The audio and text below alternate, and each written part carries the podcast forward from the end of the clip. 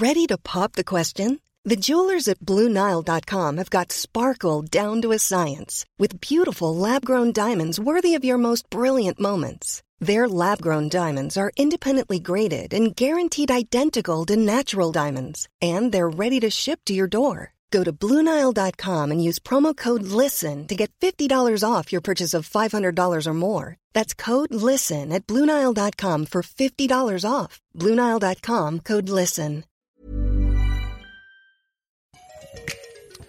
Bonsoir, bonjour, bon après-midi à tous et bienvenue dans ce nouvel épisode d'Histoire de succès, le podcast où des personnes viennent vous raconter tous les jeudis matins leur parcours vers leur succès. Cette semaine, je vous propose de découvrir le parcours de Jean-Baptiste Marchand-Harvier qui a créé WP Rocket, un plugin destiné à WordPress qui est le logiciel le plus répandu pour créer et faire tourner des sites internet. En gros, WordPress fait tourner un tiers des sites sur tout internet, c'est assez énorme. En 7 ans, WP Rocket est devenu un vrai succès puisqu'il est aujourd'hui installé sur plus d'un million de sites sur le web. Vous pourriez vous dire, oh là là, ça fait beaucoup de jargon tout ça, mais on vous explique tout à peu près bien, j'espère, dans cet épisode. Jean-Baptiste nous raconte comment ils ont réussi avec son associé Jonathan à gagner en notoriété en partant de rien et comment ils arrivent aujourd'hui à faire travailler 30 salariés partout dans le monde sans aucun bureau puisque WP Rocket est ce qu'on appelle une entreprise distribuée, distributed en anglais, en gros dont les salariés évoluent tous en télétravail. Un paramètre de plus en plus important à prendre en compte pour les entreprises, surtout à l'heure du confinement et du coronavirus. Vous-même, vous savez, vous l'avez sans doute vécu. Si vous aimez Histoire de succès, j'ai besoin de vous pour trois choses. Tout d'abord, inscrivez-vous à ma newsletter. Je vous mettrai un lien direct dans les notes de cet épisode. C'est primordial pour moi de pouvoir vous joindre directement à l'heure où les algorithmes des réseaux sociaux sont un peu capricieux. Je vous écrirai régulièrement pour vous donner des nouvelles du podcast et plus généralement de mes projets. Ensuite, si vous avez un Mac ou un iPhone ou un iPad, allez donner une bonne note à ce podcast en tapant Histoire de succès directement dans l'application Apple Podcast. 5 étoiles, un commentaire sympa, ça me permet de voir si vous aimez mon travail et ça permet à Histoire de succès de gagner en visibilité dans le classement d'Apple Podcast. Enfin, dernière chose, venez mettre directement un commentaire sur cet épisode sur le site de succès.com. Ça vous prendra deux petites minutes et ça me permettra d'avoir un retour de votre part. Un grand merci d'avance, j'espère que cet épisode vous plaira. De mon côté, je vous donne rendez-vous jeudi prochain dès 6h du matin dans votre appli de podcast pour un nouvel épisode d'Histoire de succès. Et d'ici là, je vous souhaite une très bonne écoute en compagnie de Jean-Baptiste. On est avec Jean-Baptiste Marchand. Salut Jean-Baptiste, comment ça va? Salut, bah écoute, ça va très bien et toi Bah ça va. Ça va très bien. T'es toujours confiné, toi? En fait, t'es confiné toute ta vie parce que tu vas nous expliquer un petit peu. Mais en gros, euh, vous êtes, vous êtes une boîte, euh, euh, comment on dit, euh, distributed, c'est ça, remote? Ouais, distribué, je crois, c'est la traduction ah. officielle. on travaille à distance depuis notre création. Donc, ouais, on est en confinement, en tout cas pour le travail, depuis de nombreuses années. Ok. Pour expliquer un petit peu, si et tu me dis si je me trompe, hein, mais vous avez monté il y a maintenant 6 ou 7 ans de ça euh, un logiciel qui euh, est un plugin sur WordPress. WordPress qui est le plus gros, euh, si vous connaissez pas WordPress, c'est le plus gros euh, logiciel de, de, gestion de contenu sur Internet, euh, qui qui gère combien de combien de pourcents? C'est c'est fou, c'est 30% dans c'est ça des sites ouais, Internet? Même plus, ça augmente, ça augmente tous les tous les mois. C'est je crois on est à près de 35% là aujourd'hui, donc c'est voilà. monstrueux. Ouais le truc euh, représente fait tourner 35% des sites internet sur internet c'est vraiment n'importe quoi euh, et donc vous avez monté ce logiciel avec euh, un de tes associés vous étiez même trois associés on était trois ouais. au départ on était trois ouais. euh, pour euh, faire en sorte que les pages s'affichent plus vite c'est pour vraiment aller vulgariser très vite, mais c'est un logiciel de gestion de cache euh, des pages. Euh, et en fait, euh, vous avez démarré tout ça. Alors c'est marrant parce que l'histoire veut que moi à l'époque, je cherchais vraiment un logiciel. C'était un peu mon obsession du moment euh, sur Mademoiselle, le faire en sorte que les pages s'affichent le plus vite possible. Et je galérais à trouver un logiciel, enfin un, un plugin de gestion de cache qui marchait très bien. Et en fait, quand j'ai vu qu'il y avait des petits Français qui sortaient un truc, je me suis dit ah c'est trop bien, je vais le, je vais l'installer sur Mademoiselle, ça marchait extrêmement bien par rapport à tout ce que je voulais faire. Et on en parlait juste avant de m'enregistrer. Et tu me disais, toi, de ton côté, tu te disais, mais vous êtes fou, pourquoi vous avez installé ce logiciel-là Mademoiselle, vous êtes zinzin. c'est un peu ça, parce que c'est vrai qu'à l'époque, on, on, on, était prêt, hein, le, le, le, logiciel fonctionnait bien, mais on, en fait, été vraiment des tout premiers clients. On venait de se lancer euh, à peine et on était euh, dans une logique, alors ce qu'on appelle dans les dans les startups le MVP, mmh. en gros le produit minimum viable. Alors je m'excuse par avance pour tous les anglicismes que je vais faire, parce que la, la langue française est magnifique, mais je parle, on parle anglais toute la journée, et bon, quelquefois le, mm. le, cerveau a un peu de mal à, à accrocher. Et, et notre idée, en fait, c'était de se dire plutôt de plutôt que de passer des années à développer un truc de fou, euh, et puis qui sera peut-être dépassé parce que euh, il y aura des concurrents, les choses avancent. Euh, on va essayer de lancer un truc simple qui fonctionne et puis et puis en fonction des retours des clients, bah, on va le on va le faire évoluer. Bah, mais c'est vrai que bah, la première version n'était pas exempt de plein de bugs, de plein de trucs qui fonctionnaient pas, mais on a avancé, on a avancé pour avoir quelque chose d'aujourd'hui beaucoup plus abouti.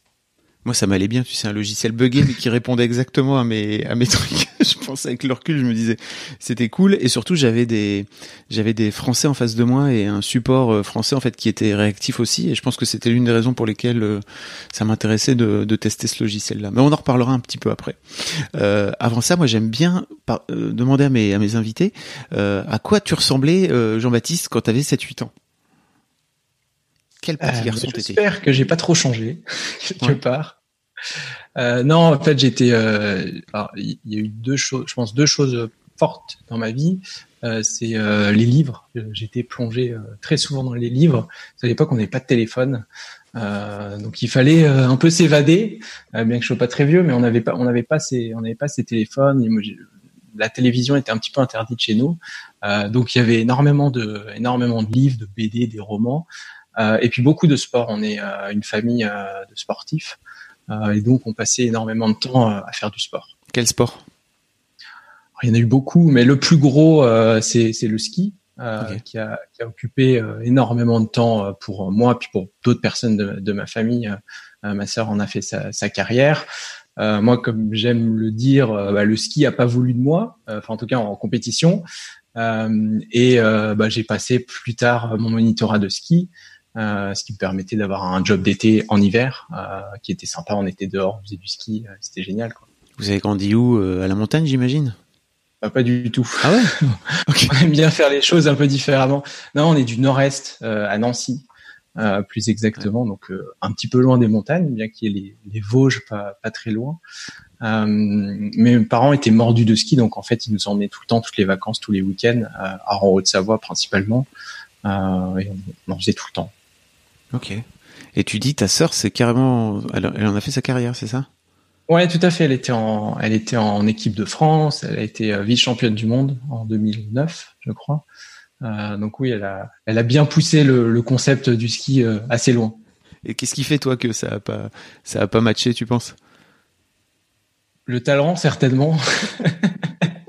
non, je sais pas. C'est toujours un peu compliqué. En fait, bah, on était mis quelque part en, à la compétition, on faisait du ski et puis euh, bah, chez certains ça marche, euh, moi ça marchait un peu moins. Euh, j'étais un peu stressé par la compète et puis j'ai j'avais en fait j'aimais pas spécialement ça parce que déjà à l'époque et encore maintenant j'ai beaucoup de j'aime pas trop la contrainte et j'aime bien faire ce qui me plaît et, et je préférais en fait aller skier hors piste faire des bosses plutôt que euh, en gros, pour résumer un petit peu ce qu'est la compétition de ski, donc tu as, un tracé qui est défini, donc tu dois passer entre des portes, première contrainte. Euh, et la deuxième contrainte, c'est le temps. En fait, tu vas, tu fais une descente d'environ une minute, mais pour la faire, il faut que tu attendes euh, bah, peut-être deux heures en haut. T'as super froid, il y a du vent, t'as as une espèce de combinaison hyper fine. Enfin, t'es pas bien en fait. Euh, et tout ça pour descendre pendant deux minutes et puis pour voir que t'es dernier ou avant-dernier ou au milieu ou 10 et puis euh, bon c'est au final c'est pas hyper plaisant. Ouais. Tu t'es dit bon allez c'est pas pour moi je vais faire autre chose quoi. ouais exactement. Et euh, tu parlais de livres, c'était quoi tes livres euh, un peu de référence? Je, je, t'avoue que je sais plus trop. non, il y a eu beaucoup les, les Harry Potter, mais à l'époque où c'était pas cool de lire Harry Potter. Enfin, vraiment, en fait, on, m'a on m'a offert ce, le premier. Alors, je, je, je dois t'avouer que je suis très mauvais dans les dates. Mais t'as quel âge aujourd'hui? 31 ans. Ok. Ouais, donc on t'a offert le premier quasiment quand c'est sorti, non? Ouais, c'est ça. Il venait à peine de sortir. Je connaissais, enfin, personne connaissait. Je connaissais pas. Et puis je trouvais ça génial. Et puis, euh, puis j'ai vu que le deuxième sortait. Enfin, j'ai lu beaucoup de, beaucoup de ces livres euh, fantastiques. Et c'est vrai que, enfin, j'adorais ça. Euh, les bandes dessinées énormément. Enfin, c'était, enfin, je trouve le, la, la, littérature vraiment un, échappatoire et puis ça développe en fait tes, tes, ton imagination, tes rêves. Enfin, c'est hyper beau. D'accord.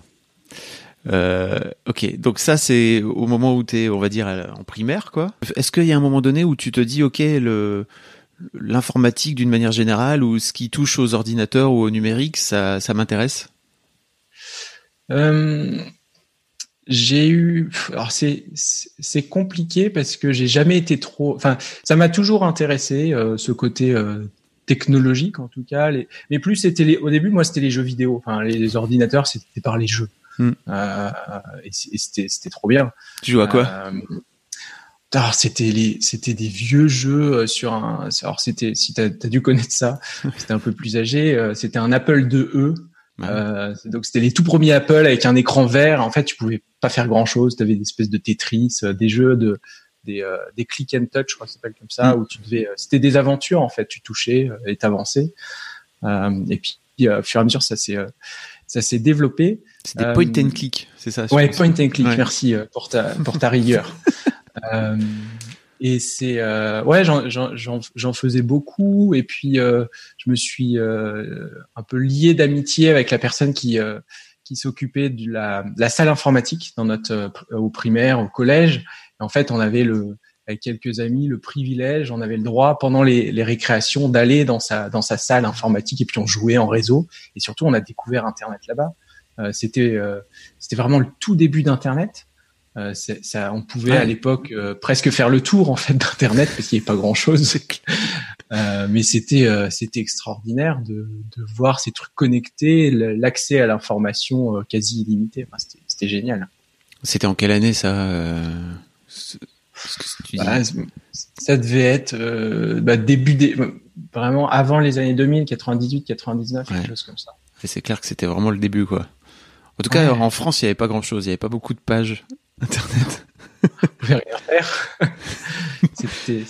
c'était terrible, mais c'était quand même un, début d'une ouverture. Tu avais le, un accès euh, quelque part statique à l'actualité qui était intéressante parce que en fait avant la seule manière, c'était les journaux, mais c'était un peu différent. Euh, c'était la télévision qui a un flux continu ou la radio, et là en fait tu pouvais voir de l'autre actualité puis rechercher. Tu avais une question. Moi c'est ça que je trouve fascinant aujourd'hui avec euh, avec Internet, c'est que tu as une question, tu veux te former ou autre euh, bah, t'as YouTube, t'as, t'as, Google, c'est, extraordinaire tout ce qu'on peut apprendre euh, grâce à ça. Ok, donc ça c'est collège, c'est ça? Tu, découvres l'internet au collège? Ouais, primaire collège, ouais. Ok. euh, ce que je cherche à comprendre après, c'est qu'est-ce qui t'a parce que si je me trompe pas, avant de monter WP Rocket, t'étais, euh, tu, tu as bossé dans une agence SEO, c'est ça? Ouais, exactement. Alors, il faut faire un, un, énorme bond dans le temps. Non, mais on euh, n'est pas obligé de faire un énorme bond dans le temps justement parce que j'ai pas forcément envie de faire un énorme bond dans le temps, mais j'aimerais bien essayer de comprendre ce qui t'amène toi de cette découverte d'internet là à aller bosser dans une agence euh, digitale peut-être dix ans plus tard, quoi. Ouais. Euh, bon, on va essayer de, de reconstruire le, le passé. Euh, il y a eu plusieurs choses. La première chose, en fait, j'ai découvert un truc qui, qui me plaisait bien. Euh, dans le l'informatique, c'était euh, le côté euh, hack, mais dans, on va dire dans la bonne vision du truc, c'est que tu pouvais tu pouvais un peu détourner le système, mais pour pour t'amuser. Hmm. donc en gros, nous notre grand jeu au collège, c'était bah, c'était de pouvoir accéder à Internet quand on pouvait pas.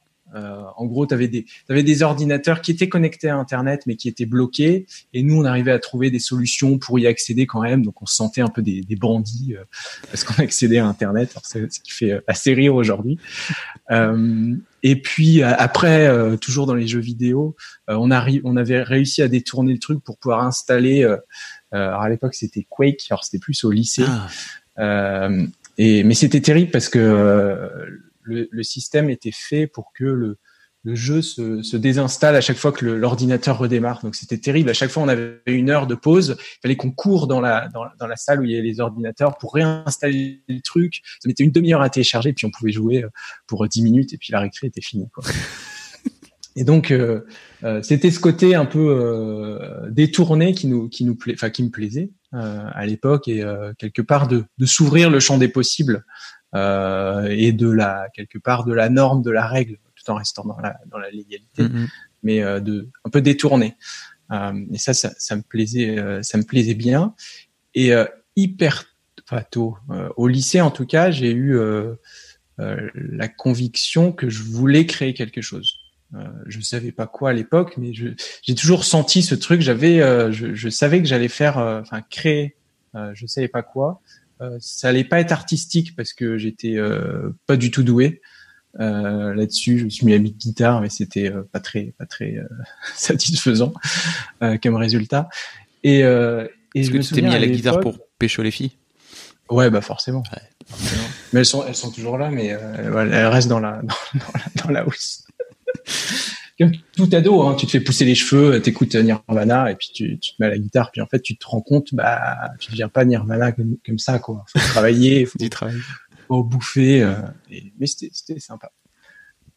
Pardon, je t'ai coupé. Tu euh, disais que après ça justement, tu tu, avais la conviction de créer que tu allais créer quelque chose de artistique. Oui, pas artistique. Enfin, c'était euh, hors du hors du champ parce que c'était pas mon c'était pas mon sujet, mais euh, euh, et c'est là que j'avais trouvé dans le, en tout cas dans Internet, un truc qui me qui me, qui me que je trouvais passionnant. c'était la la facilité à créer, c'est-à-dire que tu as une idée. Alors à l'époque, c'était vraiment c'était plus compliqué. Aujourd'hui, c'est encore plus simple. mais tu as une idée, t'as pas besoin d'être fils de milliardaire ou d'avoir plein de contacts en fait pour pour lancer ton truc un peu facile euh, et puis voir que ça marchait. À l'époque, je crois que j'étais en j'étais en première et c'était euh, c'était la grande mode des sudoku. Je sais pas si tu te souviens. si. Euh, tout le monde faisait ça. Et sauf que c'était sur un petit bout de papier. Et je me suis dit putain mais ce serait génial de d'avoir ça sur internet et tout. que tu aies un site où tu puisses les lister, tes les réponses. Et j'avais commencé à réfléchir là-dessus, et puis l'idée euh, s'est jamais poursuivie, comme plein d'idées que t'as, fait quelque part. Mm. Tu dis, ah, c'est génial, et puis euh, trois jours après, tu passes sur un autre truc, tu te remets la guitare. euh... et euh, ouais, donc j'étais toujours dans, et je voyais en fait dans le dans dans, dans Internet euh, dans ces, ces sujets-là la, la, la, facilité quelque part de créer quelque chose, sans monter une usine ou je ne sais quoi pour pour créer quoi. Euh, et donc ça, m'a toujours euh, poursuivi et j'étais j'étais convaincu que je voulais faire un, un truc comme ça. Euh, quelques années plus tard, j'ai eu une idée euh, et qui en fait qui s'avère être vraiment mauvaise, mais c'était quand même un autre truc, c'était de mettre en. Euh, on était vraiment au tout début de la mise en relation sur Internet. Euh, euh, souvent dire les marketplaces, les Airbnb aujourd'hui où tu mets en relation en fait des, des personnes. Euh, et j'avais l'idée de faire ça sur les euh, les, euh, les, prestataires de services, la garde d'enfants, les femmes de ménage, etc. De dire ah, mais on est toujours un peu à l'ancienne, à aller à la boulangerie où il y a des annonces, mais c'est pas forcément bien. Ce serait vachement bien qu'on groupe ça, qu'on ait un système de notation, de commentaires pour aider les gens. Et puis pareil, j'ai poursuivi le truc, mais pas forcément aller au bout. Euh, et ça m'a amené en fait à, comprendre comment un site internet fonctionne et à, se dire bah, ça doit être sympa en fait d'en créer. Ça, il faut que j'apprenne à faire ces trucs là parce que je vois que j'ai été toujours bloqué dans mes idées euh, parce qu'il fait que je trouve une sorte d'associé technique ou quelqu'un qui m'aide en fait qu'on travaille ensemble. Euh, mais t'avais pas toujours la même vision. Euh, c'était c'était toujours compliqué de, en plus de dépendre de quelqu'un qui, euh, bah, lui, eux, ils étaient plus dans les études, quoi. Et ce, qui, ce mm. que je comprends, moi, c'était pas trop mon, pas trop ma passion. Parce que c'était, euh, c'était à, quel moment de ta vie à ce moment-là, t'étais déjà étudiant? Alors ça, sur le, sur ce site-là, j'étais en, en terminale et le début de la début de la fac de droit. Ok. Euh, ouais, t'as fait une fac de droit après après ton bac? Ouais, il fallait bien faire quelque chose. et ouais, parce que j'étais, en fait, j'étais j'étais bon euh, nulle part. Enfin, j'étais vraiment, enfin, pas le cancre dernier de la classe, mais euh, le, le, le cancre moyen. Quoi. Euh, mais l'école, mais pourquoi? Parce que l'école t'intéressait pas vraiment? L'école avait du mal à t'intéresser ou? Ah oui, depuis, depuis, le depuis le début, euh, j'ai jamais été scolaire. J'en fais encore des cauchemars aujourd'hui de l'école. De, je me réveille en me disant j'ai un partiel demain, j'ai rien révisé. Encore aujourd'hui. Encore ah oui, ça m'arrive une fois tous les deux mois de me réveiller en sueur en me disant putain demain j'ai un partiel de droit constitutionnel ou une interro de maths j'ai pas préparé. Euh, je vais encore avoir une sale note. Ok. Euh, c'est, enfin, je pense que l'école est, enfin, c'est, c'est, c'est ce qui est très difficile, c'est de faire un, un, un concept général, l'école, un, un enseignement, pour des personnalités qui sont différentes. Pour beaucoup de personnes, ça fonctionne. Ça peut peut-être fonctionner pour toi, l'école. Euh, T'as peut-être trouvé des choses qui t'intéressent. bof. en tout cas, jusqu'à jusqu'au bac. Post-bac, ouais, ça commence à devenir intéressant. Mais avant, ouais, non, c'était c'était bof. Ouais. ouais, parce que tu as plus le choix finalement dans ce que tu dans ce que tu cherches, dans ce que tu tu as le choix quelque part. Euh, ouais, et me concernant, j'ai jamais été euh, scolaire dans le sens où l'apprentissage, euh, pour moi, c'était un truc terrible. Euh, d'apprendre un truc par cœur et de le répéter, c'était c'était très très compliqué. et j'ai ce défaut-là, c'est que j'aime bien faire les choses qui me plaisent. et, et le, le, plaisir, en tout cas, le, le, le, le choix était hyper important. Et dans l'école, j'avais pas ça et ça, ça, ça m'embêtait énormément. T'es sûr que c'est un euh, défaut? Ça, ça, ça, peut l'être, ça peut l'être parce que la, la, la, vie est faite de contraintes. Donc si à un moment les, les, contraintes tu les tu les acceptes pas, tu peux avoir, mm. ça peut être compliqué.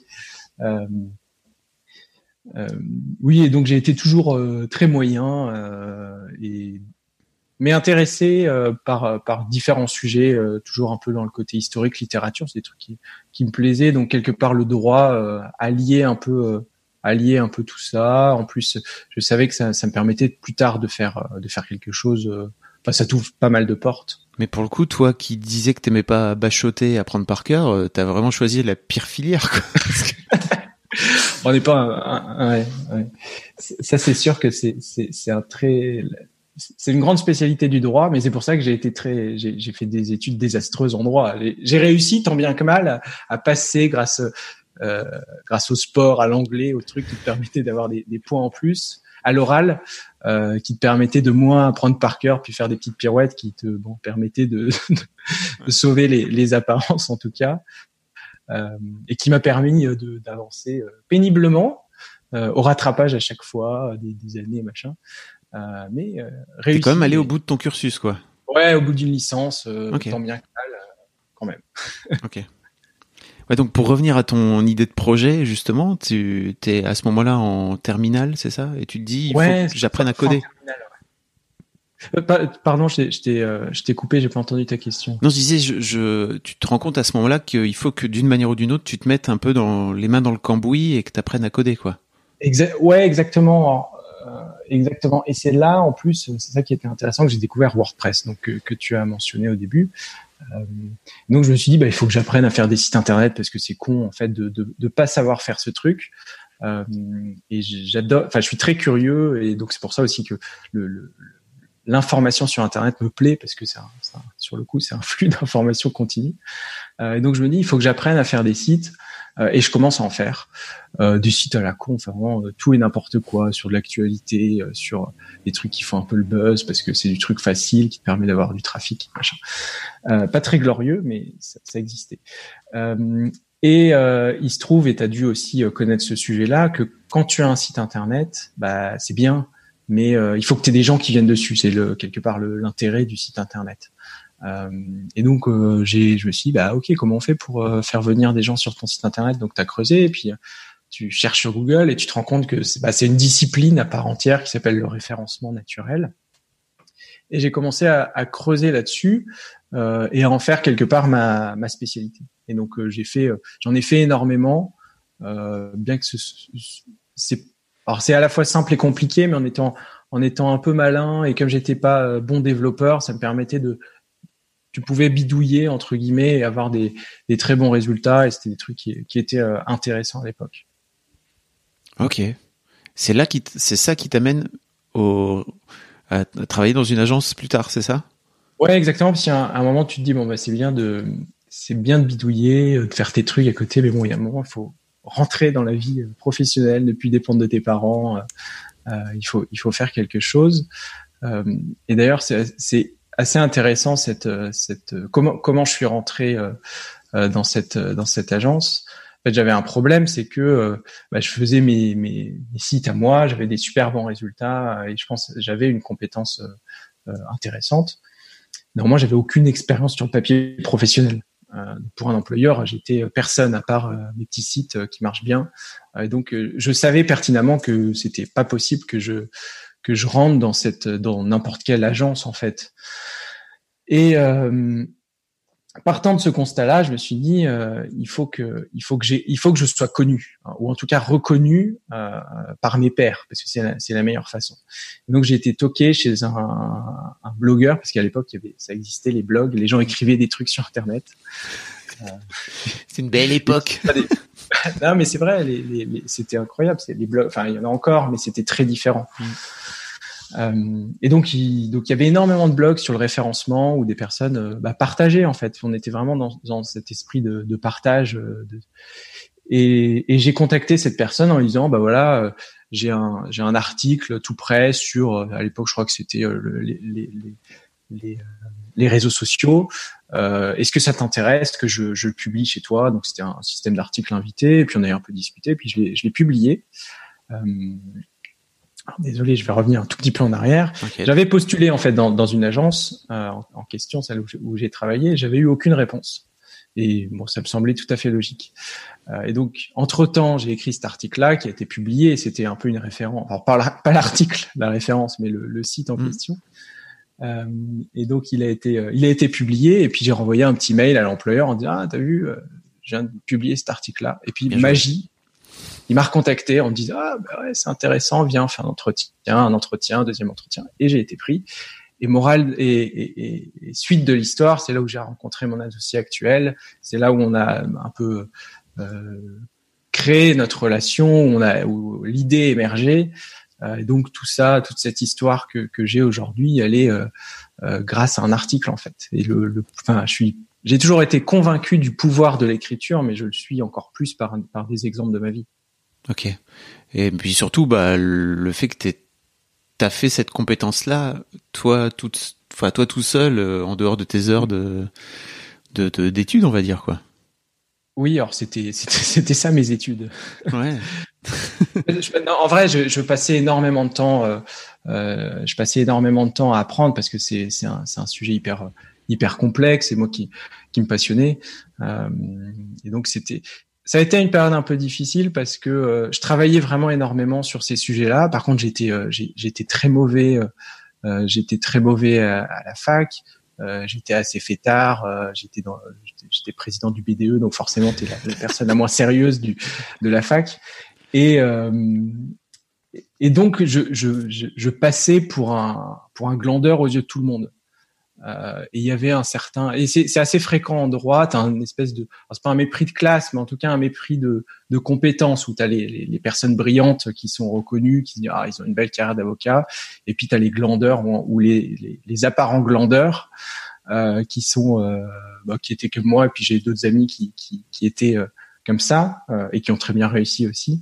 Euh, et donc il y avait un certain mépris qui était qui était pas forcément toujours facile à vivre parce que tu bossais en fait comme un fou, mais t'avais pas encore des résultats. La vie s'arrête pas à la fac de droit, c'est un peu ça le, le problème. Ouais. Aux études, enfin les, études c'est un, un bout de papier qui après, euh, enfin c'est des cartes en fait. Après à toi, comme dit notre cher Patrick, euh, tu tout dépend ce que tu fais avec tes cartes quoi. Notre cher Patrick, c'est pas Patrick Bruel? Tu te souviens plus cette. Euh, pas grand joueur de poker, grand ah, philosophe. oui. Je crois qu'il y avait une pub où tu voyais, euh, je sais plus si c'était pour Winamax ou ah, oui. il avait des cartes pourries au, poker. Et il me disait, bah attends, euh, l'important c'est pas les cartes que tu as, c'est ce que t'en fais. Putain, je t'avoue que je regarde pas, je regarde plus assez la télé pour euh, pour avoir les rêves de des pubs de Patrick Buell qui joue au poker. Ceci dit, Patrick Buell qui joue au poker, j'ai la rêve quoi, tu vois. Euh, bon, très bien. Donc c'est c'est dans ce moment-là que se fait un peu la jonction de ta de ta deuxième carrière. En fait, si je me c'est ça ce que tu me dis, c'est que tu tu rencontres Jonathan? Ouais. C'est ça? Tout à fait. Euh, alors il y, avait deux, en fait, plusieurs trucs. C'est que euh, un, enfin, tout s'est mêlé entre entre temps. La première chose, c'était quelque part le sentiment d'inutilité dans ton travail. Le référencement, c'est bien, mais à la à la fin de la journée, bon, la, la, la valeur que tu crées, euh, le, le, bon, t'en tires quand même pas grand chose. Euh, et enfin, tu, tu fais pas grand chose de bien en réalité. Tu t'inscris des sites dans des annuaires, tu fais des liens, t'optimises. Pardon.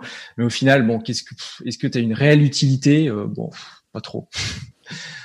premier sujet. Deuxième sujet, être employé. C'est un autre cauchemar. dans ces, dans ces conditions-là, pour nous, c'est vrai que, et on s'est vachement retrouvé avec Jonathan là-dessus. C'était hyper difficile de d'avoir un patron, de d'avoir plein de règles qui nous semblaient pas forcément utiles, de de enfin des horaires stricts enfin des, choses un peu euh, qui nous semblaient euh, un peu idiotes finalement euh, et donc on s'est un peu retrouvé là-dessus sur le côté un peu entrepreneuriat et puis euh, est venue cette idée un peu, elle est un peu arrivée toute seule un peu aidée et on s'est dit bah tiens on va essayer de faire ce truc là ça a l'air de marcher on va le lancer comme ça pour essayer en fait on n'avait aucune aucune idée et envie de créer une entreprise enfin on avait cette envie quelque part mais aucune euh, ouais, réel objectif en lançant ce truc-là. On s'est dit, tiens, on va, on va essayer. On va mm. essayer de faire un truc différent, simple, qui fonctionne, et puis on va voir euh, où ça nous mène. Et pour le coup, Jonathan était un peu le pendant technique que tu cherchais depuis, tout à fait. Euh, depuis des années. Exactement. Tout à fait. Lui, c'était le, vraiment le, développeur, excellent développeur, euh, et qui, qui vraiment, c'est lui qui a créé tout, tout ce système-là. Et là où c'est intéressant, c'est que je pense que l'un des gros, comment dire, l'un des gros trucs qui a permis à WP Rocket de décoller à un moment donné, c'est aussi le SEO. Donc c'est-à-dire que c'est aussi mm. le référencement et c'est le travail que j'imagine t'as fait toi pour faire en sorte de référencer correctement le plugin comme plugin de comment dire euh, plugin de cache quoi tout simplement. Exactement. Ouais. Ouais, c'était euh, bah, c'est clair que ça m'a bien aidé bien qu'on n'ait pas fait euh, trop de SEO parce qu'on en fait on a on a lancé un, un truc qui était hyper simple qui alors qui était hyper chronophage, euh, euh, mais qui et ça, ça a hyper bien marché à l'époque. Pour nous faire connaître, en tout cas, c'est bah, je contactais toutes les personnes qui parlaient de WordPress, qui parlaient de ce système-là, en disant eh, coucou, on vient de lancer un, ce produit-là. Even when we're on a budget, we still deserve nice things. Quince is a place to scoop up stunning high-end goods for 50 to 80% less than similar brands. They have buttery soft cashmere sweaters starting at $50, luxurious Italian leather bags, and so much more. Plus, Quince only works with factories that use safe, ethical, and responsible manufacturing.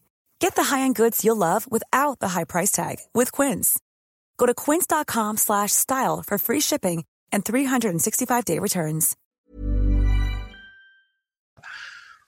On fait ça, on est un peu différent, du support, on essaie de faire un truc euh, simple. Est-ce que ça te dit de l'essayer? Je te, donne une licence. Si tu t'aimes bien et que tu veux faire un article sur nous, c'est génial. Si tu veux pas, bah tant pis. Garde le plugin, euh, comme ça, ça nous fera un site en plus. Euh, et bah, l'approche, je pense, était intéressante et surtout, bah, le produit était bien. Et donc ces personnes-là l'ont utilisé et nous ont recommandé, ce qui fait que très rapidement on a été propulsé, on a eu de la visibilité là-dessus. Ok. Je vais revenir un peu en arrière, mais de, cette idée-là justement qui, émerge entre vous, euh, à l'idée de se lancer et de euh, vraiment créer sa boîte. Comment ça se passe?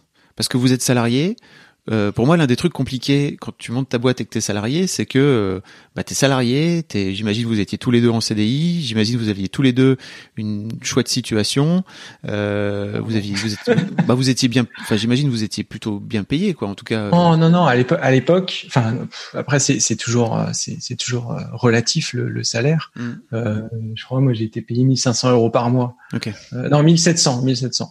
donc ce qui est oui, c'est pas c'est pas une paye folle.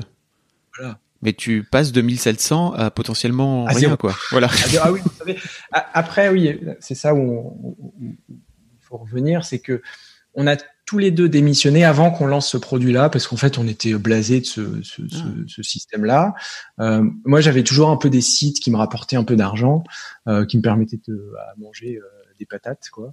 Vous avez démissionné carrément. Vous avez même pas fait. Euh, à l'époque, il y avait peut-être pas de rupture conventionnelle, non? Je sais, ça existait peut-être pas. Bah, on aurait bien aimé, mais euh, c'est pas, possible par les employeurs. Ok, donc vous euh, aviez pas de chômage. Non, pas de, chômage, pas d'aide spéciale. Après, on n'a jamais été trop cherché là-dessus.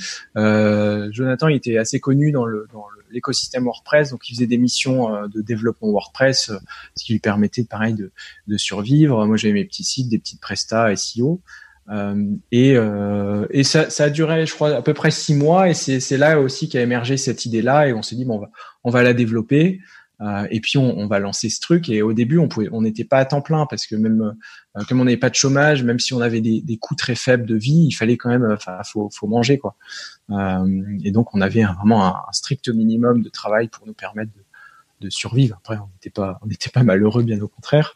Et puis, euh, et puis après, il commençait à avoir des, un peu de vente, ce qui nous a permis de se dire bon bah, on peut se mettre à temps plein, on a un petit peu d'argent de côté, on peut, on sait que pendant un an on peut ne pas se payer, c'est pas grave. Ok. Donc vous avez vraiment donc pour moi l'un des ce que tu disais c'est que l'un des points euh, euh, qui a permis un peu au truc de décoller quand il était encore tout petit c'était effectivement d'être d'aller toquer chez des chez des blogueurs ou chez des personnes qui parlaient du de, de, l'environnement de WordPress c'est ça? Ouais exactement.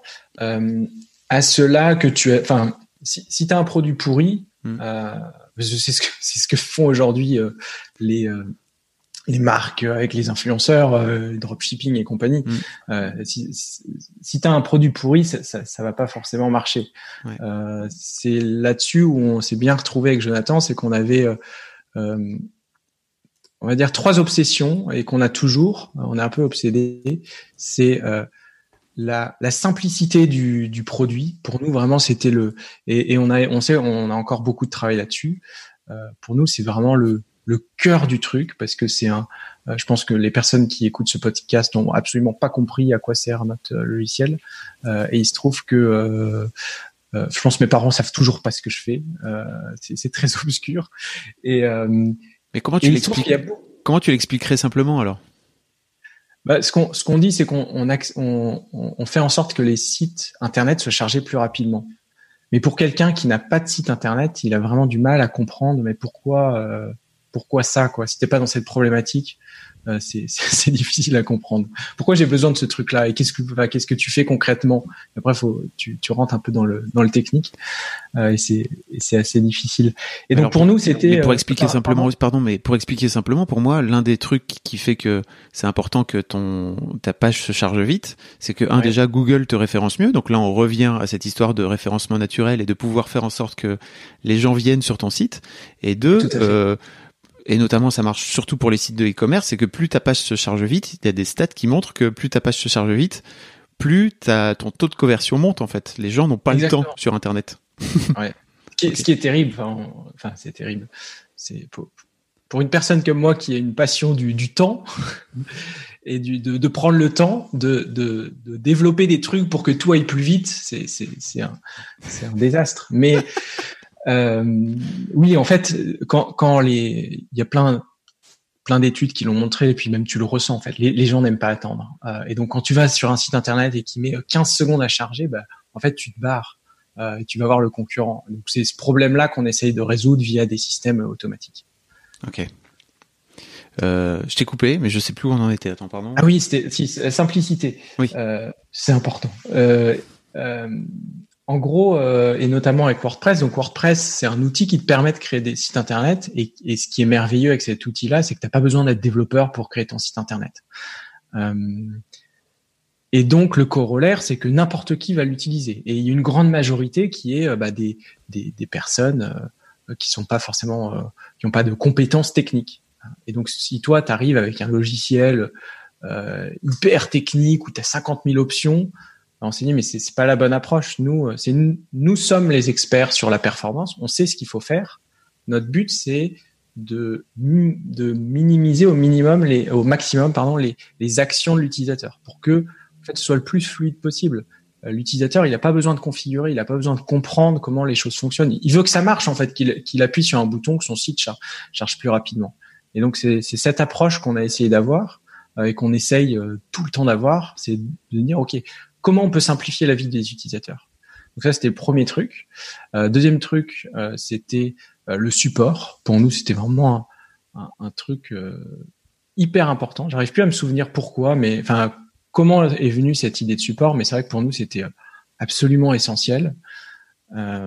surtout en France où on a une super mauvaise image du support. C'est en train un peu de changer, mais à l'époque, bon, c'était la relation avec le support, c'est quand ton, ton internet il merde, t'appelles, euh, moi je vais pas citer les marques, mais t'appelles ton, ton fournisseur d'accès et puis c'est un enfer pas possible, la personne comprend pas. Enfin, c'est, et t'as jamais de solution. Tu dis bon. Redémarrer votre box. C'est voilà, 50 fois que je l'ai redémarré. Est-ce que votre numéro, enfin voilà. Euh, et donc tout ça, c'est, terrible. Et on s'est dit bah non, il faut qu'on, il faut qu'on, on essaye de penser l'utilisateur et, et, les aider euh, et d'être hyper réactif parce que c'est comme ça que ça, ça va marcher. Euh, et petite anecdote, ça, nous a surpris, mais là, donc on a été un, un événement WordPress, donc c'est une conférence autour de ça et les personnes venaient nous euh, féliciter non pas pour le produit, mais pour le support. Euh, dire ah c'est trop bien, euh, j'ai eu une réponse en une heure et puis c'était clair. Et le produit il marche bien.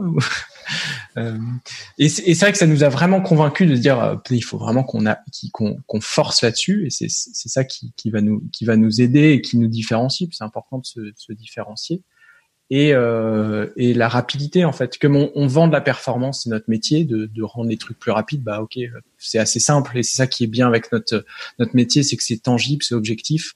C'est on met en place des trucs, on peut mesurer est-ce que c'est plus rapide avant, après, et puis bah, c'est simple. Avant de parler plus concrètement de la boîte, il y a un truc que tu as dit qui m'a fait tilt là il y a trois minutes, mais tu m'as dit pour quelqu'un qui aime prendre le temps et qui aime apprécier le temps, euh, c'est quand même paradoxal de créer euh, ce logiciel pour gagner du temps. Justement, comment ça se concrétise chez toi cet, cet aspect-là?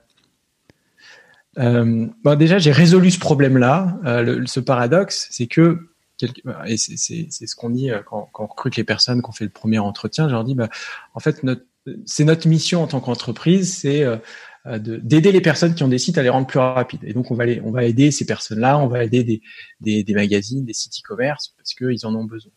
Et deuxième truc, si on dit euh, bon bah on a des millions de sites qui tournent avec nos logiciels, donc potentiellement c'est des centaines de millions de personnes qui visitent euh, les sites internet qui sont plus rapides grâce à nous.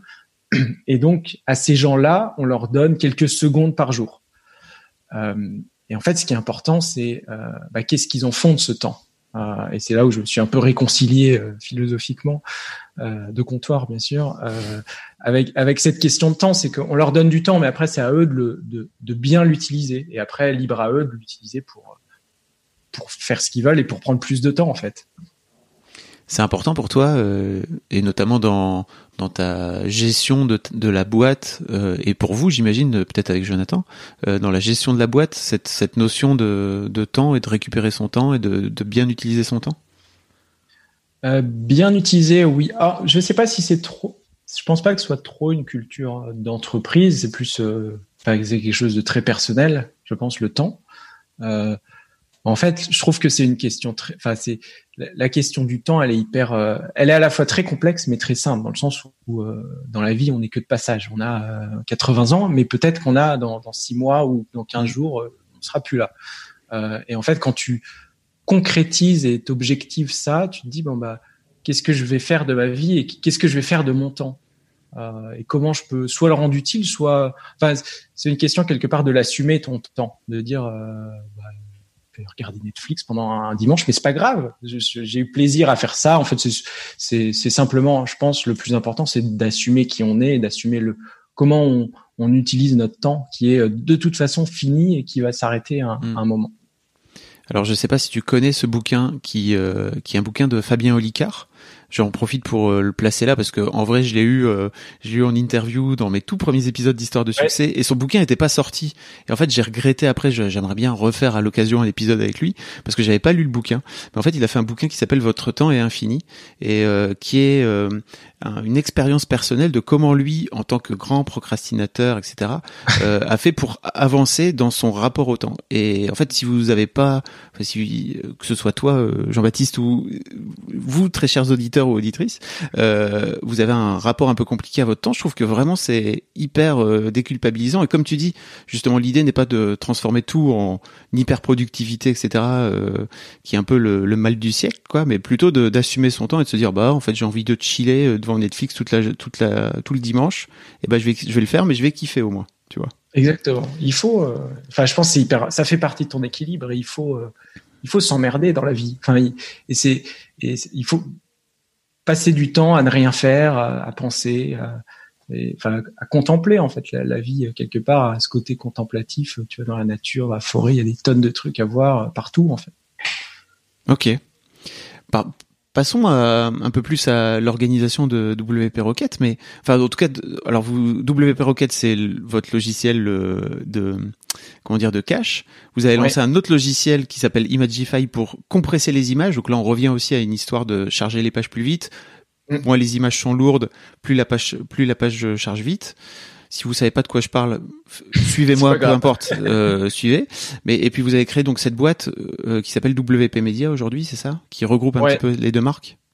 Exactement. En fait, c'est euh, alors quand on s'est lancé, on, on, on s'est dit bon bah aujourd'hui on lance WP Rocket, ce produit-là. Euh, néanmoins, on avait peu moi, je pense qu'on avait la conviction qu'on aurait d'autres produits, enfin qu'on voulait en tout cas être ouvert à d'autres choses. On s'est dit bon bah il faut qu'on appelle notre boîte différemment. Par contre, on n'avait aucune idée de comment euh, appeler cette boîte. Euh, donc les, le WP, ça vient de WordPress, donc euh, la majorité des boîtes qui, qui, font du WordPress s'appellent mmh. WP. Et puis euh, on s'est regardé euh, dans les yeux, on s'est dit, t'as une idée d'un nom? Non, bon, on a essayé des trucs. On s'est dit, oh, média, ouais, ça sonne bien, ça fait sérieux, euh, bien qu'on fasse pas du tout du média. on s'est dit, bon, allez, vendu. Et aujourd'hui, alors c'est un gros emmerde parce que en, en image de marque, c'est hyper difficile à travailler ce nom de marque qu'on se qu'on se qu'on se trimballe. Donc on, on, est en train de, de, de, travailler, de réfléchir à le changer. et donc on a lancé ce premier produit WP Rocket. Et, euh, et c'est grâce au support qu'on a lancé euh, notre deuxième produit, Imagify, qui est euh, sur l'optimisation des images, donc les rendre plus légères, parce qu'on avait énormément de clients qui nous disaient, qui nous disaient ouais, bah c'est votre produit, il est super, mon site est plus rapide. Par contre, j'ai encore plein d'images qui sont très lourdes. Comment je fais? Donc on, on, a regardé, on leur lui a donné des solutions qui existaient, mais c'était pas forcément idéal et ça nous embêtait de de donner des trucs où il n'y ait pas forcément une expérience utilisateur qui soit géniale. on s'est dit bon bah donne-nous six mois et puis euh, on, revient dans six mois et on propose une solution qui sera qui sera différente. Et puis bah on l'a fait euh, et ça marche bien et c'est ce qu'on fait. Du coup on, on, optimise les, les, images et donc on a on a restructuré un peu l'entreprise en enfin un truc un peu plus gros en se disant bah on est une entreprise qui euh, dont notre mission c'est d'accélérer les les les sites internet euh, et donc on a plusieurs produits pour faire ça plusieurs solutions. Ok. Vous avez alors ça marche. Euh, on en a pas parlé, mais ça marche. C'est un vrai succès. Vous avez combien? Plus d'un million de sites. Euh, ouais, on a on, a plus d'un million. Euh, j'ai prends des notes parce que s'il y a un truc où j'ai un énorme défaut, c'est la mémoire des chiffres. On a, ouais, on a 130 000 clients euh, sur WP Rocket et on a euh, sur l'optimisation d'images, on a presque 2 milliards d'images optimisées. On a, on est à, presque 3 millions euh, d'images optimisées tous les jours. Et aujourd'hui, vous êtes une boîte de combien de salariés alors vous? On est 32. 32 et vous n'avez pas de bureau? C'est l'un des gros, l'une des de vos caractéristiques. Alors qui c'est marrant parce que c'est en train de revenir un peu au goût du jour là aujourd'hui avec le Covid. La mode, on est ringard aujourd'hui de pas avoir de bureau. on est des éternels incompris en fait. Mais c'est euh, c'est intéressant en fait cette euh, cette philosophie qui a été votre philosophie euh, d'entrée en fait, vraiment. Ouais. Alors, qui, qui était pas le cas au début. Enfin, quand on s'est lancé, de toute façon, on n'est pas de quoi nous payer, donc on n'allait pas euh, avoir des bureaux et des personnes pour aider, et on ne pouvait pas embaucher des personnes. Et puis on voyait un petit peu ces, ces organisations, et mais on n'était pas convaincus parce qu'on avait ce on va dire ce modèle français, même si bon, se fait en faire de l'anti euh, anti France euh, primaire débile, mm. euh, de se dire ouais mais en fait il faut contrôler ton salarié, il faut que tu sois à côté pour être sûr qu'il travaille, parce que sinon il va pas, il va pas travailler forcément. et mais on n'a jamais pu l'expérimenter. Et on est parti aux US avec mon associé, on est à trois mois dans la dans la Silicon Valley pour se la jouer américain, et on on a vu en fait que que là-bas, enfin c'était une, autre façon de travailler. C'était euh, beaucoup plus sur la confiance, euh, beaucoup plus sur quelque part l'équité, euh, sur la vision d'entreprise. Et on, on a vu, mais en fait, mais il y en a plein qui travaillent tous à distance et ça, ça marche hyper bien. Euh, donc il n'y a aucune, aucune raison qu'on ait un bureau, euh, surtout qu'on fait un métier un peu technique, un peu spécifique. S'il faut qu'on recrute à Lyon, on va galérer. Euh, du coup, en fait, on, bah, quand on poste des annonces, alors, sauf certaines spécificités où on a besoin d'un, créneau horaire spécifique, euh, on, euh, on ouvre à tout le monde en fait. Et donc c'est pour ça qu'on a des personnes qui sont à Los Angeles, au Mexique, en Inde. Partout. Quand tu veux dire un créneau horaire, c'est-à-dire c'est pour avoir la possibilité de pouvoir avoir un service de 24 heures sur 24, c'est ça? Exactement. Et surtout, euh, on a, euh, bah, on a des clients partout dans le monde. Donc on est une multinationale. Bah oui, mais il hein. faut le dire. Hein. non, mais j'ai oublié ce, ce point-là. Mais vous, l'un des gros shifts de votre, de votre, de, la boîte, c'est quand vous avez décidé d'internationaliser le produit, quoi. Parce qu'à la base, votre produit, il était que français, quoi, que en français. Ouais. Ouais, parce qu'on on, on était, euh, débutants. Enfin, on, lançait ce premier truc. On se dit ah, faut pas que ce soit trop euh, complexe déjà. Euh, en plus, on est nul en anglais, euh, enfin pas très bon. et, et surtout, on avait l'impression que le, marché américain attendait un truc vachement plus abouti. et donc, on pouvait compenser avec avec la France, avec le support, etc. Avoir peut-être un produit un peu moins bien. On s'est dit, bah, quand on aura un peu plus abouti le, le produit, on se lancera à l'international. Après, ça fait rêver sur le papier de se lancer à l'international, mais concrètement, on a juste traduit le site. Vous avez bah, pas que, j'imagine. Vous, avez, vous avez fait euh. des démarches aussi auprès des, comme auprès des, blogueurs aux US ou Oui, bah voilà. Bien sûr, on a, on a adapté notre communication. Euh, je contactais plus euh, que les Français, on contactait des, bah, toutes les langues, et puis, puis on voyait en fait des points de présence se, se, multiplier parce qu'on, comme on a réussi à faire un, produit qui était bien et très différent, les, les personnes nous recommandaient énormément. Euh, c'était ah putain tu devrais essayer ce produit-là, il est super, en plus le, support est bien. Et, euh, dès qu'on arrivait à, trouver une source un peu importante, euh, on voyait les points se multiplier. Donc à un moment, on n'a pas su pourquoi. Ben, en Allemagne, notre chiffre d'affaires a explosé du jour au lendemain parce qu'il y a dû y avoir un influenceur qui a dû l'essayer et puis qui l'a recommandé dans des groupes, des trucs. et ça s'est passé un peu comme ça. Et donc on s'est on s'est internationalisé de de cette façon en fait. Ok. Et donc aujourd'hui, vous êtes 30 pour revenir un petit peu au, au télétravail, à la boîte euh, distribuée. Euh, comment vous arrivez à gérer euh, cette boîte-là à 30 sur euh, vous êtes sur combien de créneaux de fuseaux horaires? Euh, ouais, 4 5 en vrai il y en a non je pense qu'il y en a deux réels dans le sens où il y a le, la, la, côte américaine ouais. enfin en gros il y a le matin et l'après-midi ouais. au début c'était au tout début c'était horrible enfin en tout cas, quand on n'avait pas recruté ces personnes, pour nous, c'était terrible parce qu'on commençait à avoir des clients américains, on avait cette promesse de support. Euh, et donc, euh, on travaillait mais comme des fous à répondre aux tickets à 4 heures du matin parce que eux, ils attendaient depuis longtemps. Alors, on s'est dit bon, à un moment, ça peut plus, euh, ça peut plus arriver comme ça. Et donc, on a commencé très rapidement à avoir des gens de plusieurs time zones et c'est ça qui nous a, je pense, beaucoup aidé dans la gestion. c'est qu'il n'y a pas eu de changement en fait. ça a été naturel. on a eu la première qui nous a rejoint, c'est Lucie qui était à Los Angeles et donc forcément elle avait des horaires différents. Euh, donc on s'est adapté en fait à la, à la, façon de travailler et on a mis, on a beaucoup, euh, on fait ce qui s'appelle la communication asynchrone, c'est-à-dire que on on n'a pas besoin, on n'a pas besoin de, de, de s'appeler, de s'interrompre pour travailler en fait. On, on, peut écrire des documents avec dire bon bah voilà cette semaine il faut qu'on travaille là-dessus. Euh, on peut collaborer, mais si on n'est pas de façon instantanée tout le temps à, à déranger l'autre, bah, ça marche hyper bien en fait. Et donc vous avez des outils spécifiques, j'imagine, pour, euh, pour pour travailler comme ça. comment tu fais pour créer une euh, une impression euh, d'esprit d'équipe à distance comme ça, alors que vous êtes sur éparpillé dans le monde entier, quoi? Ouais. C'est l'un des trucs qui fait peur, je pense aussi aux entrepreneurs, hein, c'est de se dire comment tu fais pour créer une vie d'équipe, une mm. équipe même, une impression d'équipe, alors que chacun est chez soi ou dans un café ou peu importe euh, ailleurs dans le monde en train de travailler tout seul dans son coin quoi? Ouais, c'est vrai que c'est très c'est très bizarre euh, au premier abord. Après, je pense qu'il est hyper important et ce qu'on a assez bien réussi à faire, c'est d'avoir une culture d'entreprise.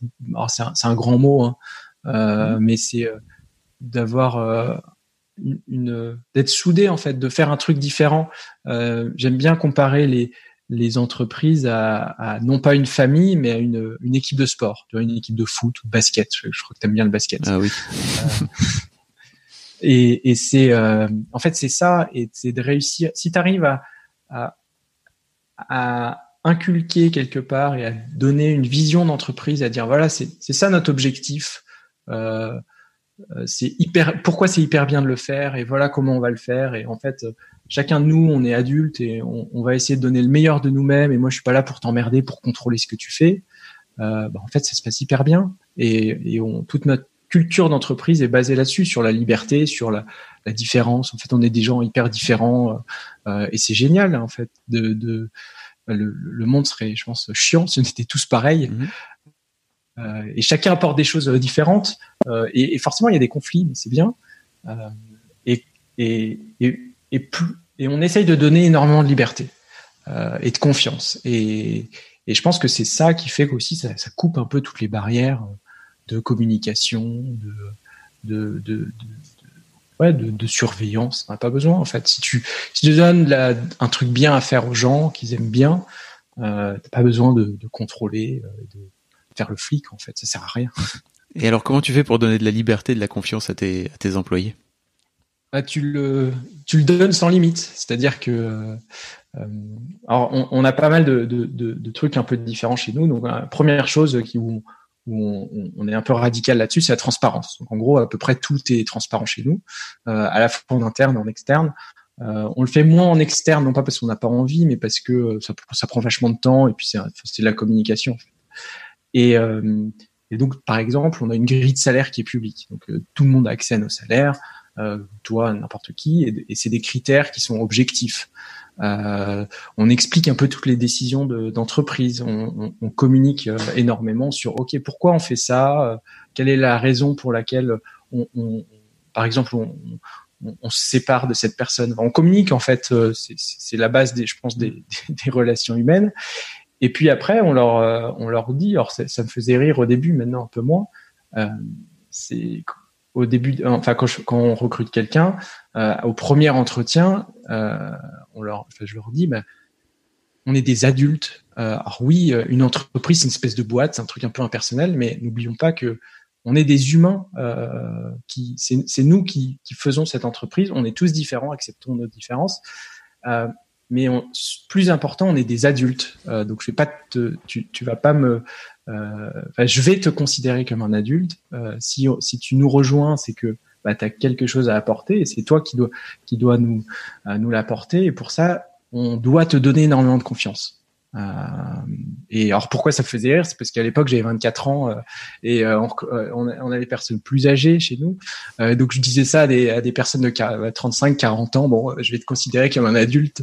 donc c'était assez drôle.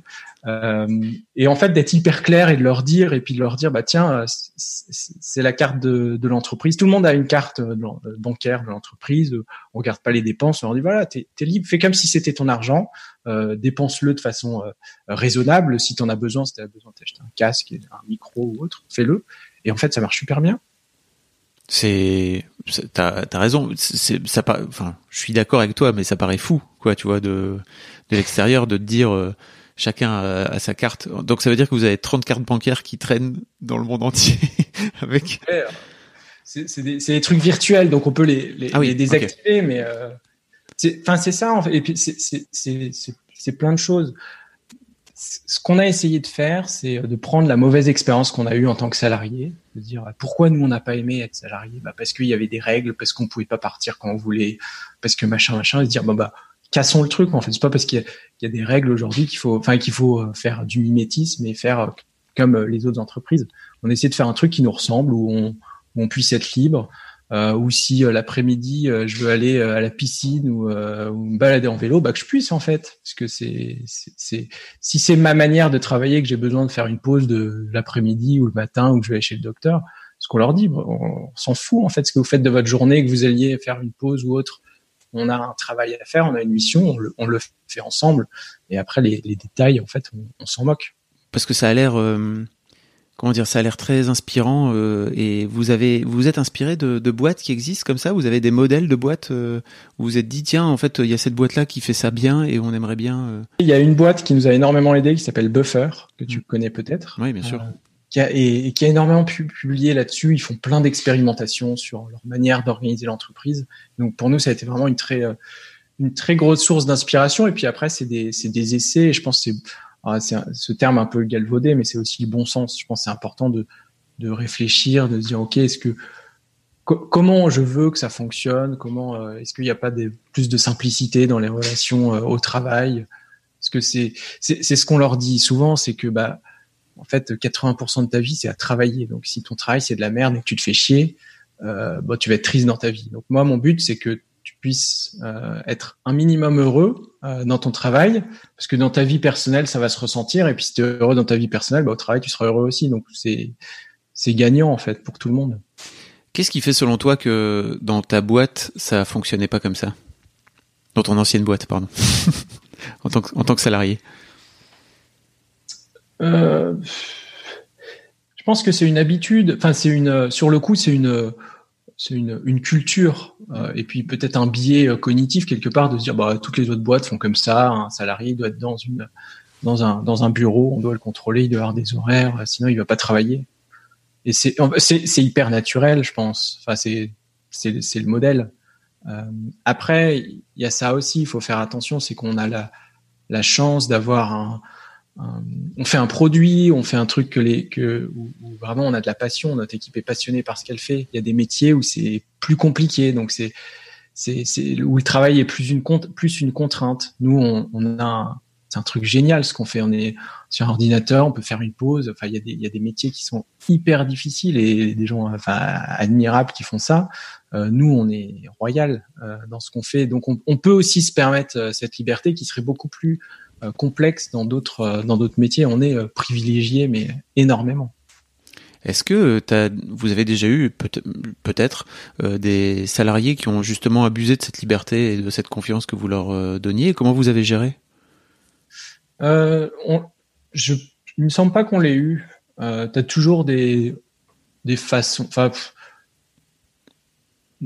des, des personnes qui vont en fait qui ont un rapport avec le le, le, le, le, besoin, alors pas le besoin, mais plus l'usage un, peu différent. C'est-à-dire que euh, c'est assez amusant, mais c'est très culturel finalement en fonction des pays. C'est ça qui est assez fascinant. Euh, c'est qu'on leur, euh, par exemple, on leur dit, bon, vous avez euh, euh, quand vous arrivez, vous avez un budget pour vous acheter un ordinateur, une table, une chaise, un machin, un écran, et puis tous les mois, vous avez un budget de, je crois, c'est 250 euros pour euh, pour l'utiliser pour tout ce qui est euh, votre euh, or votre travail à distance parce que vous avez des coûts là-dessus mais aussi tout ce qui est ce qui peut vous aider à être en bonne santé. Donc si tu veux prendre une séance de kiné faire du sport un coach machin alors on les prend en charge. Et tu as toujours une des, des, des, des, personnes qui vont utiliser à 100% un peu le côté français. Ah je peux pour te donner la, la, la, comparaison le, le quand tu, quand tu vas aux États-Unis, les, les, boissons sont illimitées dans les dans les dans les fast-foods. Et, et, en général, tu vois un Français alors, qui, qui, qui va remplir le truc à rabord pour être sûr d'utiliser, euh, euh, enfin ou européen parce qu'il n'a pas eu l'habitude de ça. C'est pas une c'est pas une critique. Euh, et donc c'est une question d'habitude. Donc tu veux pas, on, on, a toujours peur de manquer. Donc tu veux l'utiliser. Mais non, je pense pas qu'on ait eu de on a eu d'abus. Ce qui est plutôt cool. Ça veut dire que vous êtes bon aussi en recrutement, quoi. Ouais. Après, je pense que il y, y, a beaucoup de choses qui sont euh, dans, dans, la vie en général où on a peur, mais en fait, si tu fais les choses différemment, ça se passe très bien. Pour euh, te donner l'exemple concret, c'est les salaires. Euh, tout le monde dit ah c'est tabou l'argent en France, euh, les salaires, les machins. Mais non, ça l'est pas. En fait, c'est la perception, la, la perception pardon qu'on a de de, de, de l'argent ou du, du, salaire qui est qui est tabou. Euh, mais en soi, nous, depuis le premier jour, on a mis cette grille de salaire, on n'a jamais jamais eu de problème avec ça. Ok. Je vois que sur euh, votre site, vous avez euh, une équipe, euh, enfin une photo d'équipe en fait où vous êtes sans doute dans un endroit paradisiaque. Est-ce que ça fait partie aussi des trucs où vous vous retrouvez à un moment donné quelques fois dans l'année, c'est ça pour pour souder un peu l'équipe, c'est ça? Oui, exactement. C'est une fois par an, on fait ce qui s'appelle un, un, les trucs de yoga, une retraite. Ok. Alors on fait pas de yoga. Enfin, si je crois qu'il y a eu des, trucs de, yoga, mais euh, comme comme on n'a pas de bureau et même si je suis intimement convaincu qu'on peut faire des, relations euh, personnelles à distance, parce qu'il faut pas oublier que euh, bah là, par exemple, on est sur Zoom, mais il y a deux personnes derrière cet outil-là, des, des, des, humains, euh, et donc on peut développer ces, ces relations-là. Néanmoins de se voir c'est quand même sympa de d'échanger de, tu, tu fais de, tu fais des tu, tu fais des souvenirs communs. Je, suis convaincu que c'est c'est les, relations humaines se font beaucoup grâce à ça grâce aux au, souvenirs humains et donc partant de ce constat là on se dit une fois par an pendant une semaine euh, un peu plus, un peu moins, ben on se regroupe tous ensemble dans un lieu euh, sympa. euh, où on travaille. En fait, c'est des semaines normales et puis le, soir, ben, on mange ensemble, on voit des coups, on se raconte nos histoires et puis le week-end, on fait des activités, on fait des activités ensemble et ça permet surtout de prendre des photos pour la boîte parce que comme on n'est jamais ensemble. et puis de voir, c'est hyper marrant parce que tu vois les les t'as des projections de la personne ou sur les tailles par exemple des personnes tu, toi, t'imagines une personne super grande ou petite, et puis en fait, tu la vois, mais c'est pas du tout le, à quoi elle ressemble. Alors, tu as, vu sa, son image, mais euh, c'est hyper intéressant. C'est quoi les, c'est quoi les projets pour, euh, pour, pour, pour votre boîte là? Il euh, y en a pas. Non. C'est mort. Non, en, fait, c'est, on, on, a résolu quelque part ce problème de façon hyper simple, c'est que on, on veut simplement continuer à faire ce qu'on fait, c'est-à-dire euh, bah, on adore ce qu'on fait euh, et trouver d'autres solutions pour résoudre ce problème de accélérer les sites internet. Euh, et donc on a tout le temps des idées, on est assez créatif, on expérimente et puis bon il y en a qui marchent, il y en a plein qui marchent pas, on a un nombre d'échecs incroyable. et donc nos, prochains projets, c'est de, continuer dans cette voie, d'expérimenter sur le management. on met plein de trucs en place euh, différents qui, nous passionnent. Euh, c'est ouais, c'est continuer en fait. Ce qu'on on a, on a pas de, on en a forcément des objectifs chiffrés, des choses comme ça, mais c'est pas c'est pas le plus euh, passionnant. Bah, ça permet quand même à la boîte de grandir. Quoi. oui, bah, bien sûr. Non, mais non, mais c'est hyper important d'avoir du d'avoir du l'objectif chiffré, mais c'est pas. Euh, on est plus, enfin, me concernant, je parle pour moi dans, dans la mission, dans ok, comment on fait pour pour avoir plus de sites, que nos clients soient heureux, etc. Faire des millions, c'est bien, mais c'est, enfin, à la fin de la journée, qui, enfin, c'est pas le, c'est pas le, chiffre d'affaires qui définit vraiment euh, ta boîte, quoi. C'est plutôt la, la, mission de Jonathan, c'est ça, de s'occuper du. Exactement. Monsieur Chiffre. c'est Monsieur Chiffre. Euh, oui, après, on, a, on, c'est, ça reste des objectifs. C'est, c'est forcément essentiel d'avoir des objectifs marketing, de nombre de sites, de, de chiffre d'affaires. C'est le et, et c'est hyper important, mais c'est les entreprises en général, c'est pas le, c'est pas leur premier objectif, à mon sens, de, faire un chiffre d'affaires. C'est un outil en fait, c'est un outil de mesure qui est, euh, hyper bien euh, l'argent, mais c'est, ça reste qu'un outil de mesure. Bah, euh, merci beaucoup, Jonathan. Euh, Jonathan, n'importe quoi. merci beaucoup. J'ai parlé de Jonathan deux minutes avant. Merci beaucoup, Jean-Baptiste. C'était cool. Euh, merci à toi. Et je, en fait, je vais, j'en profite. Désolé, je te coupe de deux choses. Euh, un, te remercier vraiment pour ton podcast parce qu'il est, euh, oh, il est excellent. Euh, et euh, ça me rappelle Nouvelle École que tu as, je pense que tu as connu. Euh, et c'est là où j'ai connu les podcasts. Euh, et en fait, je trouve que tu as cette capacité de laisser parler les gens, ce qui est quelquefois un peu rare chez d'autres personnes. et c'est, je trouve ça vraiment bien. Et, et c'est vrai que c'est, enfin, je, je, suis ravi d'être là et ravi d'écouter tes podcasts. Ça fait plaisir. et citer une phrase qui m'a tourné longtemps dans la tête de une de tes invités. j'ai perdu son prénom je m'excuse pour elle, qui est le titre, je crois, c'est le psy des zèbres, euh, la psy des zèbres, et qui euh, disait, et j'ai, cette phrase me hante, qu'on on est responsable de la vie qu'on a maintenant. Et elle est, elle est simple, mais elle est tellement vraie et elle, elle ouvre sur tellement de, de perspectives que c'est, c'est beau. Et bah, merci à toi de l'avoir invité. Ah bah trop bien, merci beaucoup, ça fait plaisir. bah, je, je, te souhaite le, le, meilleur et aussi qu'à Jonathan et puis pour, pour toute la boîte. Euh, et puis bah merci de ça fait donc euh, maintenant 7 ans que vous accélérez Mademoiselle et bah, vous faites sans doute partie aussi d'une des raisons du, succès de Matt, donc euh, donc c'est cool quoi. On est content pour ça alors. Un grand merci. Bah de rien. Salut.